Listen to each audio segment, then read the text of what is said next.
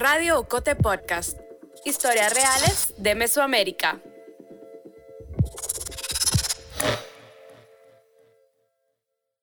Te damos la bienvenida a Radio Ocote Podcast. Este es un episodio de la serie Centroamérica Resiste. Desde 12 años empecé a trabajar.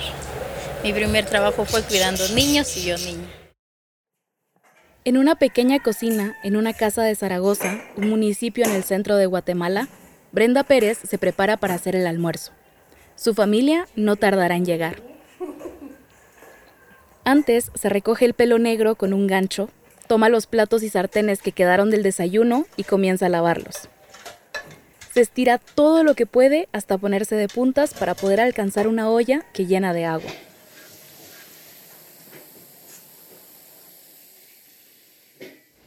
Prende el fuego, toma un poco de aceite y sal y los echa adentro.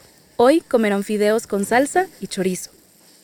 Brenda se mueve en una coreografía fascinante, que practica a diario. Con rapidez, abre una gaveta para sacar la pasta, la quiebra y la suelta en el agua hirviendo. Corta los chorizos que rápido crepitan en un sartén. Y mientras los ingredientes se van cocinando e inundan de olor la cocina, Brenda ya prepara el siguiente movimiento. Siempre lavamos la, la cocina, lavamos para no trapear, mejor lavamos. Según datos de la Comisión Económica para América Latina y el Caribe, en el mundo, cada mujer dedica más de tres horas al día a trabajos de cuidados no remunerados. Y la última encuesta nacional de empleo e ingresos nos dice que en Guatemala las mujeres usan alrededor del 22% de las horas del día para realizar estas actividades, mientras que los hombres dedican menos del 4%. Ellas el 22%, ellos solo el 4%. Y esa distancia se incrementa en comunidades rurales o en países de rentas bajas, donde ellas pueden llegar a dedicar hasta 14 horas diarias al trabajo de cuidado, cinco veces más que los hombres. Además de los cuidados en su hogar, Brenda también trabaja en otras casas. Es una de las 32.000 trabajadoras del hogar en Guatemala según datos del Instituto Nacional de Estadística. El trabajo de cuidados permite sostener la vida de los demás. Pero, ¿qué implicaciones tiene para quienes lo ejercen? Soy María Olga Domínguez Ogaldes, periodista de Ocote. Este es un episodio de la serie Centroamérica Resiste. Coordinado por otras miradas, conocerás la historia de tres mujeres guatemaltecas que invierten largas jornadas en cuidar a quienes les rodean por eso mismo, algunas de ellas han tenido que renunciar a sus planes de vida o esforzarse el doble para cumplirlos. Yo soy Brenda Hortensia Pérez Arana, yo soy de Chimaltenango, eh, tengo 35 años. Brenda vive en la entrada de Zaragoza, un municipio del departamento de Chimaltenango a unos 65 kilómetros de la capital de Guatemala. Su casa tiene un portón blanco y lo primero que se ve al entrar es un gran patio con un árbol de aguacates se pasean gallinas, gallos, palomas, dos perros y dos gatos. En su primer trabajo, cuando tenía 12 años, Brenda se dedicaba a cuidar a una niña de 6 años y a otra de 5. Su jornada empezaba a las 6 de la mañana. Tenía que cambiar a las niñas y prepararles el desayuno. También hacía otras tareas. La dueña de la casa le enseñaba cómo hacerlas. Ella me explicaba cómo lavar los trastes, ella me ponía a platicar con ella y me enseñaron a preparar desayunos. Mi primer desayuno fue un huevo y lo quemé y ahí fue donde aprendí un poquito de cada cosa. Su mamá también era empleada del hogar y trabajaba en la capital, en Ciudad de Guatemala. La veía poco, pero para Brenda, que era la más pequeña de dos hijas, su mamá siempre fue un ejemplo a seguir. Ya a los 15 le dije yo al de Necia, mira papá, me voy a buscar otro trabajo. Me fui a cuidar a una viejita, tenía 92 años, la levantaba, la cambiaba, cambiaba pañal, le hacía su limpieza normal. Entraba a las 7 de la mañana y salía a las 7 de la noche, porque hasta las 7 de la noche llegaba la hija y lo que me pagaban eran 300 al mes. Esos son unos 40 dólares. Para el 2022, de acuerdo a la encuesta nacional de empleo e ingresos, el sueldo promedio mensual de las trabajadoras domésticas en Guatemala era de 1.018 quetzales, menos de 130 dólares. El ingreso de las trabajadoras domésticas es el más bajo de todas las categorías en la encuesta. A medida que Brenda ganó experiencia, su sueldo aumentó. A los 18 años decidió ir a trabajar a la capital con una conocida de su iglesia. Le ofrecieron 900 quetzales al mes, aunque las condiciones de trabajo no eran buenas. Yo feliz porque 900 para mí era más de lo que yo había ganado. Y sí lo quiso la señora, me gustó porque mi primer día dejaba la refri con llave, la cocina con llave, todos los cuartos con llave. Yo solo hacía limpieza en la sala y a sentarme en el sillón hasta esperar para que ellos vinieran y poder comer. Vivía encerrada.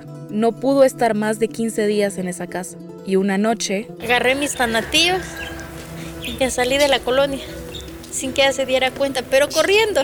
Salí a la salida y aquí para dónde, dije yo, porque no daba para dónde. Y caminé para abajo y hasta que llegué a una gasolinera.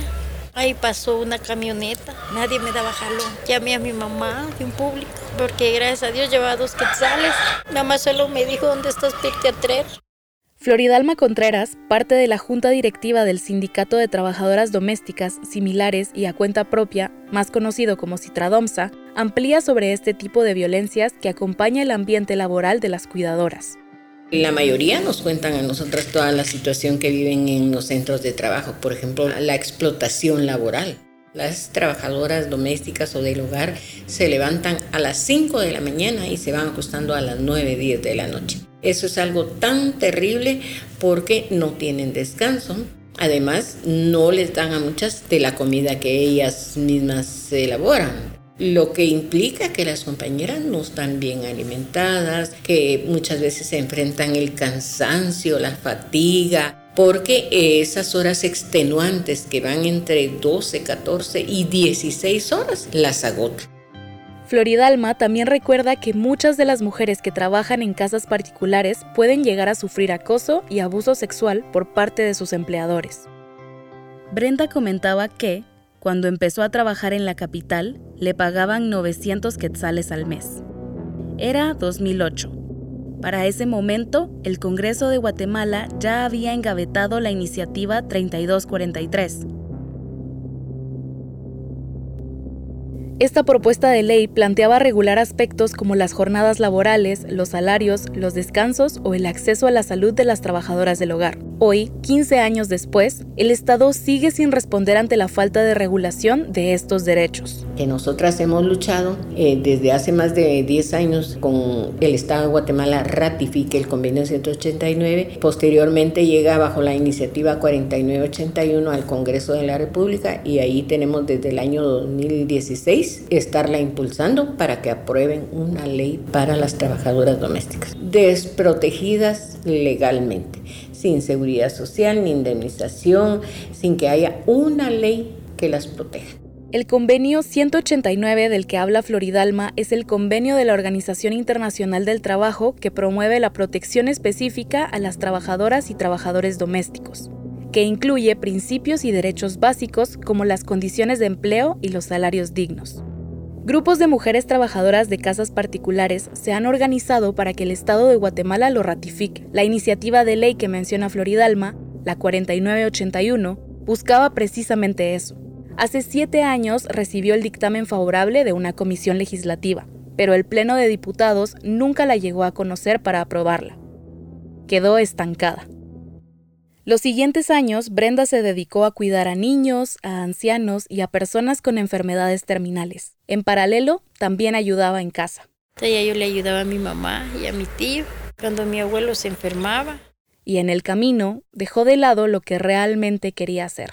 Por eso no seguí mis estudios también, porque a pesar de que ganaba poquito y me iba mal en ese trabajo que le digo, le ayudaba a mi mamá, tan siquiera colaboraba con algo de comida, tan siquiera con algo de decirle, mamá, aquí está, compren esto, compren medicamentos. Y aunque fuera una miseria, va.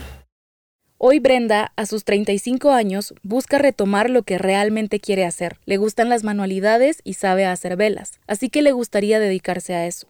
Ahorita esos son mis planes, poner un mi negocio, dedicarme a mí, a disfrutar mi vida, porque ya desde pequeña he estado trabajando, ya me olvidé de mí misma. Entonces ahorita solo yo, mi suegra, mi mamá y mi tío.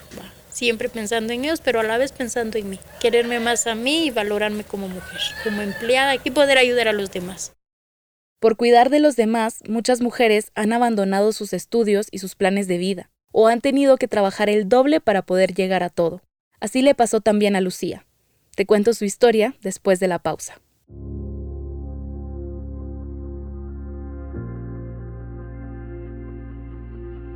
Centroamérica Resiste, una serie de cuatro podcasts con historias de personas, comunidades y territorios que, en medio de la hostilidad, cuidan la vida, el medio ambiente y defienden derechos fundamentales como la justicia social. Una producción colectiva de medios de comunicación que son parte de la alianza Otras Miradas. Agencia Ocote en Guatemala, Revista Factum en El Salvador, Radio Progreso en Honduras y Expediente Público en Nicaragua. Centroamérica Resiste, con el apoyo de Oxfam en Centroamérica.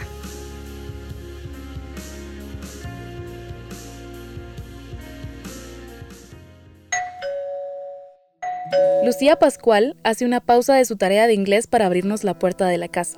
Con una sonrisa tímida nos invita a entrar. Tiene 17 años. Está en segundo básico. Me gustan las músicas de inglés, me gusta la música de piano. Cuando yo ando leyendo, tengo que escuchar música así de piano para relajarme.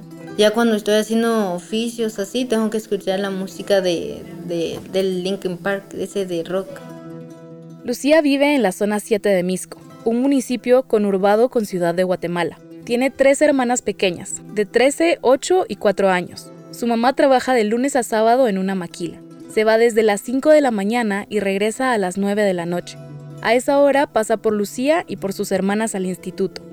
Desde hace algunos años, Lucía se encarga de cuidarlas por las mañanas y estudia por las noches. Me levanto a las 10 y me levanto, me lavo la cara, me cambio y hago el desayuno de mis hermanas. Después les digo que se entran a bañar, las vamos a ir a dejar a la escuela. Vengo, hago mis tareas y ordeno. Después me entro a bañar y me voy al instituto. Lo que siempre hago todo el día. Se encarga de hacer el desayuno y el almuerzo para sus hermanas. Suele hacer frijoles, huevos, fideos o arroz. Y al mismo tiempo debe seguir estudiando. Dice que es cansado y muy demandante. Esta rutina hizo que se atrasara un año en los estudios. Con el trabajo de cuidados no le quedaba tiempo para hacer sus tareas. Ahorita quiero terminar mi tercer básico y sacar magisterio, mientras tanto que voy trabajando y estudiando psicología. Pero tengo que buscar un método para sacar el dinero de la universidad y también de ayudar a mi mamá, porque mi mamá está también enferma, entonces necesito ayudar a ella también. Entonces voy a sacar magisterio y psicólogo. En Guatemala, los datos de la Encuesta Nacional de Condiciones de Vida más recientes son de 2014. Ahí se reveló que cerca de la mitad de niños, niñas y adolescentes dedican más de 14 horas a la semana a tareas del hogar. El porcentaje en niñas y adolescentes mujeres se dispara. Son casi el 58% de las niñas frente al 27% de los niños. Esto implica que ellas tienen menos tiempo para el ocio y también para estudiar. En el censo que hizo el INE en el 2018, se estableció que una de las principales causas por las que las niñas no asisten a la escuela está vinculada a los quehaceres del hogar. La situación empeora para las niñas en condición de pobreza. El informe Tiempo para el Cuidado de Oxfam revela que estas niñas dedican al trabajo de cuidados un promedio de 7 horas más a la semana y en paralelo dedican 5 horas menos a los estudios. Natalia Marcicovetere, gerente subregional de justicia de género para el programa Centroamérica de Oxfam, explica que esta dinámica hace que las niñas estén aún más desprotegidas. Esto es una barrera para poder recibir educación, pero muchas veces también es una barrera para que las niñas puedan recibir el cuidado que necesitan, porque al final si se les está percibiendo como cuidadoras, usualmente no se les están dando los cuidados que necesitan. Además, explica Natalia, esto implica que se mantenga y se refuerce la desigualdad.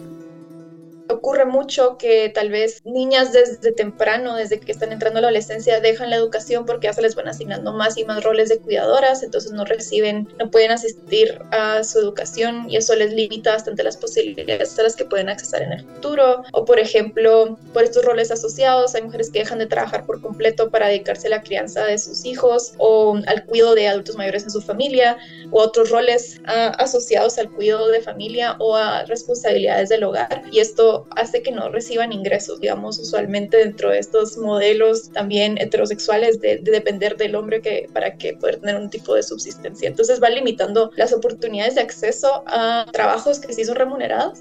La desigualdad también se observa en el mercado laboral. En los empleos a los que pueden acceder las mujeres y en sus salarios. Según la encuesta nacional de empleo e ingresos en el 2022, el promedio de ingresos mensuales para los hombres fue de 3.143, mientras que el de las mujeres fue de 2.335 quetzales la forma en la que se distribuyen estas tareas y se distribuye la producción económica es una gran factor que termina de sedimentar y fortalecer las desigualdades de género. Entonces, cuando las personas se dedican a cuidados que no están remunerados dentro de nuestra sociedad, cuando están remunerados están muy mal remunerados o no están regulados de una forma digna o responsable por el Estado, las personas que se dedican a los cuidados van a tener menos ingresos o van a estar en situaciones mucho más precarias, van a ser más dependientes de otras personas para su subsistencia económica la forma en la que estas tareas se distribuyen tiene una herencia histórica. Ana Silvia Monzón, socióloga feminista, explica cómo se originó. El orden patriarcal que tiene, según las autoras que han estudiado esto, aproximadamente 10.000 años de existir, se basa en una normalización de una idea básica que es la superioridad masculina y de los hombres y la inferioridad femenina y de las mujeres teniendo, digamos, esta idea que se viene reproduciendo de, la inferioridad, superioridad y un sistema económico que se basa precisamente en la división sexual del trabajo eh, a partir de mm, asignarle a las a partir de la capacidad de las mujeres de gestar y parir, asignarle el espacio doméstico, el espacio privado y por tanto el trabajo de cuidados separado del área del ámbito público. Esto implica que los trabajos y las tareas se hayan asignado también a través de roles de género. Las mujeres deben quedarse en casa, atendiendo el hogar, y los hombres deben salir a trabajar por el mero hecho de ser hombres el trabajo que realizan las mujeres de reproducir la vida y que incluye no solo gestar, parir, eh, criar, sino también el cuidado em, en su más amplio sentido, contribuye a que el capitalismo se reproduzca, porque es un trabajo no remunerado, no reconocido, no valorado, que se ahorra el empleador, el patrono, y que recae en los hombros de las mujeres. Estas brechas también se reflejan en las dobles jornadas, fuera y dentro de casa. Brenda García es una mujer de 41 años. Trabaja en la Asociación de Exportadores de Guatemala, donde se encarga de un programa que impulsa pequeñas y medianas empresas. Tiene un horario de 8 de la mañana a 5 de la tarde y luego, en casa, empieza la segunda jornada. Que la cena, que revisar tareas, también mi mamá me apoya con que ellos adelanten tareas. Si alguno de ellos no quiso o no le dio tiempo, ya me siento yo a revisar el tema y ver el círculo, ¿verdad? Así que los viernes son muy esperados en mi vida porque sí, digamos, sí es bastante cansado. Brenda tiene tres hijos y esta dinámica de trabajar fuera y después también en casa viene de generaciones pasadas. Yo crecí con mi mamá trabajando full time hasta domingos incluso. El negocio que tenían en mi familia era una marranería. Y de hecho mi abuelita empezó con ese negocio, luego mi mamá y mi tía. Entonces para mí es normal que uno fuera mamá y que trabajara y que no hay horarios. E incluso el trabajo que mi mamá realizaba pues es un trabajo que generalmente lo hacen hombres, ¿verdad? Brenda cuenta que mientras su mamá trabajaba, ella y sus hermanos se quedaban solos. Algunas veces su abuela les servía el almuerzo o los ayudaba con las tareas. Desde muy pequeña asumió ciertas tareas en el hogar como limpiar o lavar los platos, pero también tenía a su cargo a su hermano menor. A pesar de que su mamá trabajaba todo el día, siempre al llegar a casa pasaba tiempo con ellos.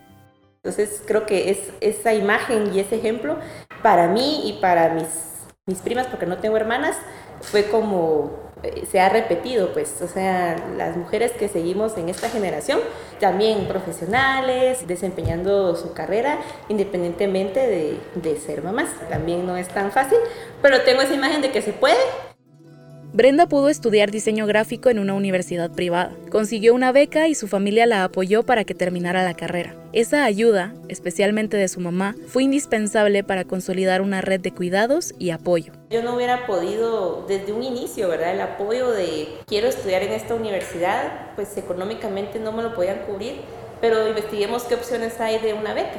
O sea, siempre tuve ese, ese apoyo muy cercano.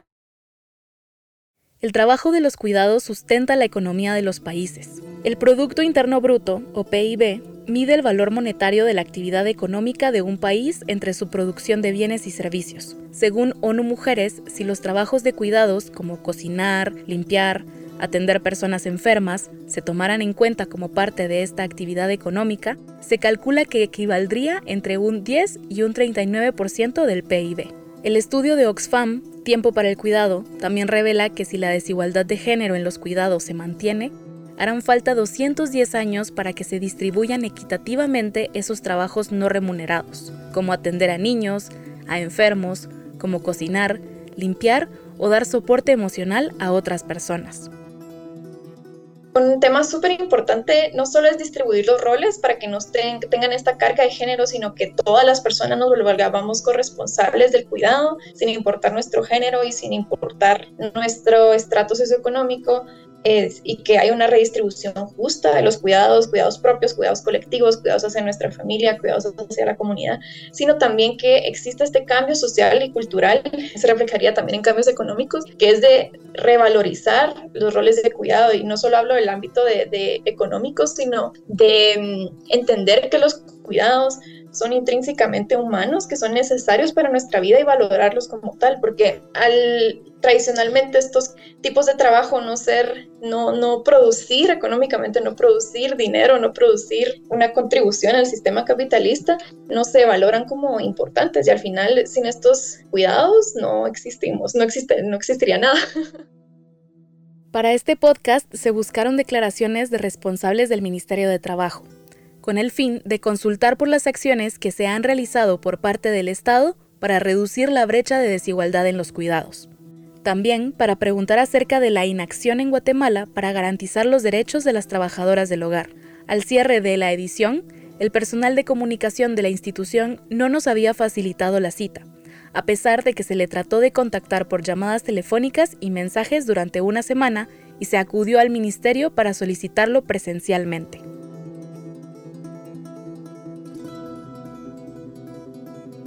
El guion y las entrevistas de este podcast los hice yo, María Olga Domínguez Ogaldes. La edición es de Carmen Quintela, editora de Ocote, y de Javier Sancho, editor de Otras Miradas. Juan Benítez realizó el montaje y la producción sonora.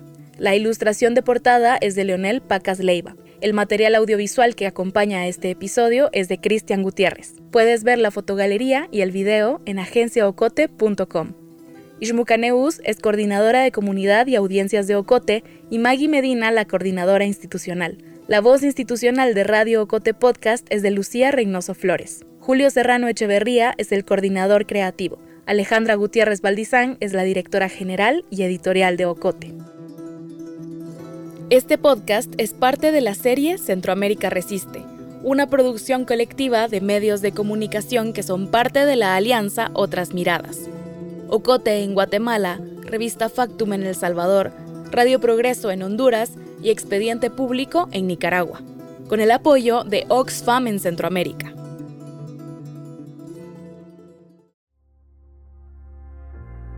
Llegamos al final de este episodio. Si te gustó, te impactó, te indignó o te emocionó, te animamos a que lo compartas con tus amigas, amigos y familiares. Sigue nuestro canal en tu plataforma de audio favorita para que te notifique cuando estrenemos un episodio. También puedes suscribirte al correo de Ocote para recibir semanalmente nuestro newsletter. Experimenta nuestra página web agenciaocote.com para otras historias en otros formatos. Radio Ocote Podcast es producido en Guatemala por el equipo de Ocote, con el apoyo financiero de Seattle International Foundation. Ocote trabaja con el apoyo de los fondos operativos de Servicios Ocote, Foundation for a Just Society y el Fondo Centroamericano de Mujeres FCAM con Oak Foundation. El contenido y opiniones expresadas en este podcast no necesariamente reflejan la posición oficial de Oxfam en Centroamérica.